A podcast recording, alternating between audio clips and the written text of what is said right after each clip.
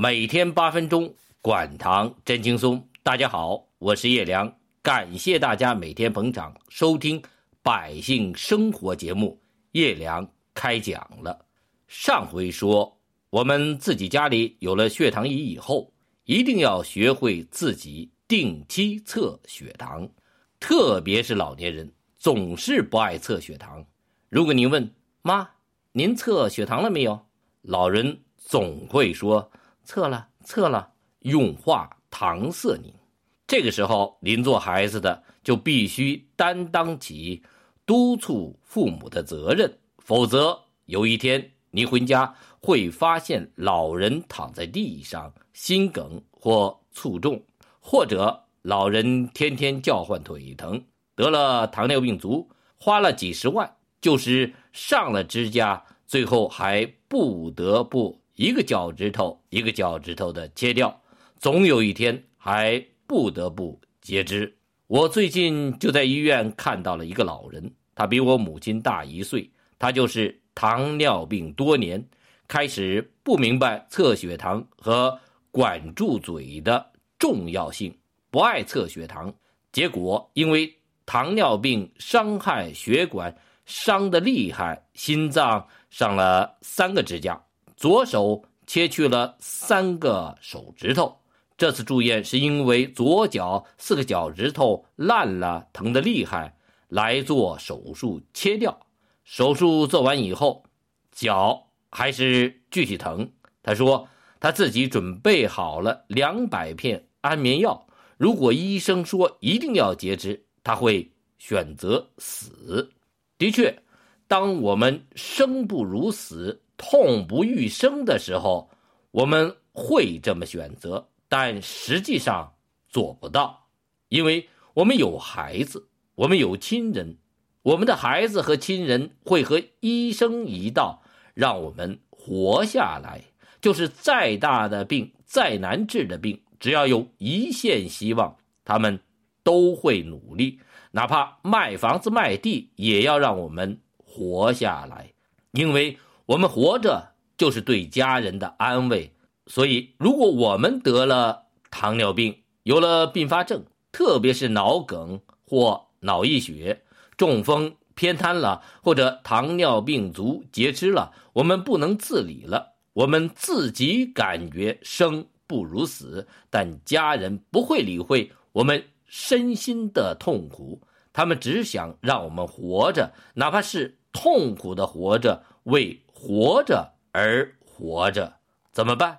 我们就要在没有得糖尿病的时候避免自己得糖尿病，我们就要在得糖尿病的初期预防糖尿病并发症，我们就要在刚发现糖尿病并发症的时候避免它继续发展和恶化，不要很快走到糖尿病并发症中末期这要命的一步。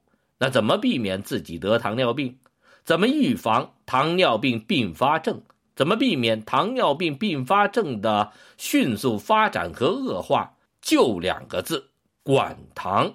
什么意思？就是管理血糖。那怎么管糖呢？首先，你手上必须有一个血糖仪。什么情况下我们就应该自备一个血糖仪呢？第一种情况是自己家里有亲戚得糖尿病。只要您发现您的父母辈儿、爷爷奶奶辈儿的有糖尿病的，你就要小心了，一定要在心中有早早预防糖尿病这根弦儿。第二种情况就是自己身体不断发胖，甚至超重，体检的时候空腹血糖偏高，特别是岁数过了四十四十五以后。还有一种情况就是被医院诊断得了糖尿病后。这种情况，血糖仪是家里的必备设备。我们有了血糖仪，就可以观察自己的血糖和胰岛功能了。那怎么观察自己的血糖和胰岛功能呢？我建议大家测五点血糖。哪五点呢？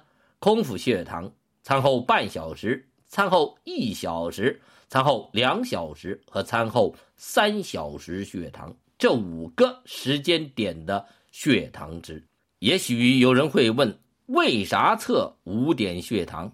医生不是就让测空腹血糖和餐后两小时血糖吗？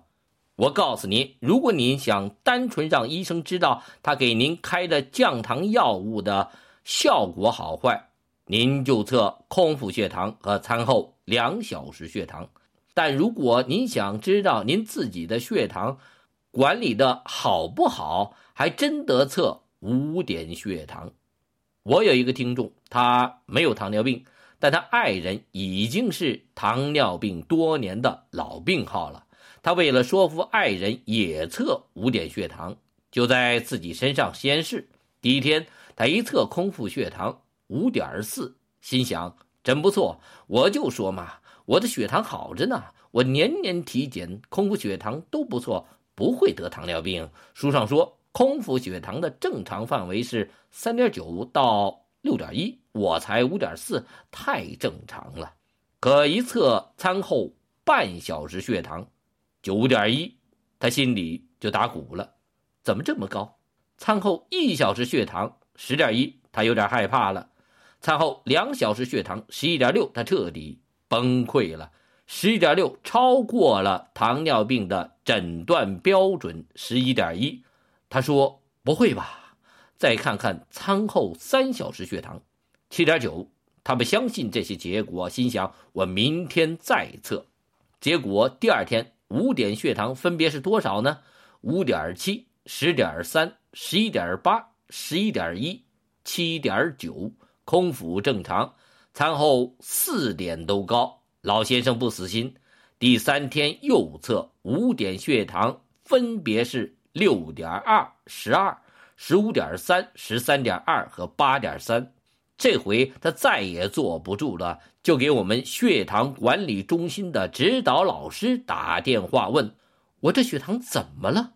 我们指导老师一听他这个情况，就告诉他：“第一，您老啊，别着急，这早发现总比没发现好，不然以后您眼睛失明了，心脑血管堵了，心梗了，脑血管意外了，或者肾衰、尿毒症了，都不知道是。”怎么回事？第二，您现在空腹血糖正常，餐后不正常，说明您的胰岛功能还可以。如果抓紧时间，现在就开始通过食物调整管理血糖，食疗管糖，几天之内，您的五点血糖降下来了，也许您就没有必要吃降糖药，您只是胰岛功能不太正常了。过去您的胰岛功能是九十分、一百分，现在是。五十分、六十分，通过食疗管糖，您的胰岛功能还能恢复到八十分、九十分，就没有必要吃降糖药。没想到食疗管糖后第二天，他就给我们指导老师打回电话，嘿嘿的笑了。我的血糖正常了，我才食疗管糖一天就正常了。我们来看看他食疗管糖后第一天的五点血糖。空腹五点零，餐后半小时到三小时血糖分别是八点三、七点八、七点三和六点一，太正常了。如果您有血糖仪，试试测测您的五点血糖，看看他们正常不正常。每天八分钟，管糖真轻松。